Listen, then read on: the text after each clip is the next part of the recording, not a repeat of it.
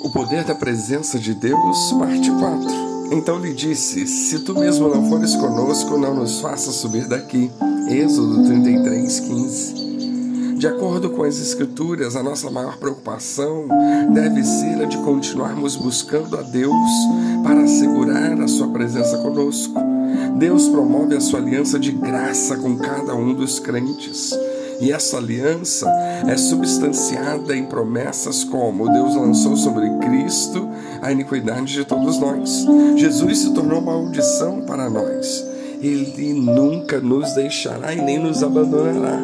Contudo, Deus também fez certas promessas especiais para todos aqueles que se determinam a buscá-lo de todo o coração. E uma dessas promessas é um pacto da presença de Deus. Contudo, esse pacto é essencialmente condicional. As Escrituras deixam claro que, se nos mantivermos de acordo com a regra dessa aliança, desfrutaremos da incrível bênção da presença de Deus em nossas vidas. E isso não se refere apenas a questões da salvação. Ela fala de buscarmos a Deus de tal maneira que a sua presença impressionante se derrama sobre nós e é vista e percebida por todos. Deus revelou esta aliança em sua presença através de um profeta sem nome que trouxe uma mensagem para Eli, o sumo sacerdote de Israel. Na época, Eli havia se desviado, o Senhor havia lhe falado, avisando para que não permitisse o pecado e não fizesse concessões. Mas Eli havia ignorado todas as palavras de Deus e agora esse profeta sem nome falava para Eli: Diz o Senhor Deus de Israel: Na verdade, dissera eu que a tua casa e a casa de teu pai andariam diante de mim perpetuamente. Porém, agora, diz o Senhor, longe de mim tal coisa, porque aos que me honram honrarei, porém aos que me desprezam serão desmerecidos. 1 Samuel 2,30.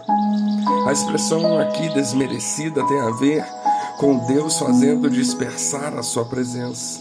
Não significa que a pessoa é amaldiçoada, mas que ela terá de andar no poder da sua própria carne.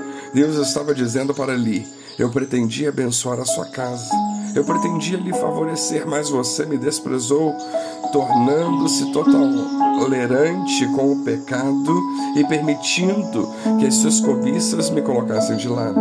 Agora eu vou retirar minha presença de você. Que coisa séria, que profundo. Muitos veem a Cristo como uma explosão inicial de fé, mas com o tempo o zelo vai se fragilizando e começam a negligenciar o Senhor. Eles desmerecem os seus mandamentos e voltam aos seus antigos caminhos de pecado. No entanto, ainda acham que a presença de Deus permanece com eles. Não.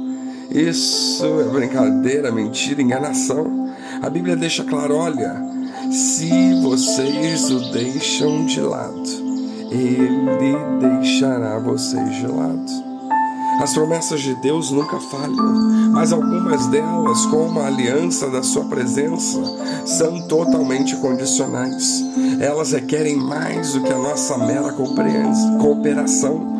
É claro que Deus nunca nos abandonará nem nos deixará de amar, mas se permanecermos em pecado, a presença dele cessará de estar conosco e as nossas vidas não mais serão um instrumento da sua poderosa presença.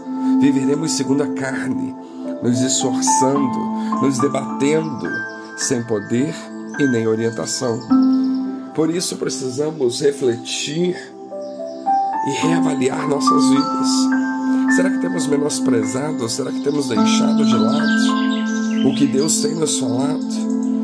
Que venhamos a reavaliar as nossas vidas, que peçamos ao Espírito Santo auxílio, ajuda para sondar os nossos corações e percebermos se estamos falhando, pois precisamos permanecer com Ele, estar diante dele para que Sua presença permaneça conosco. Que Deus nos abençoe.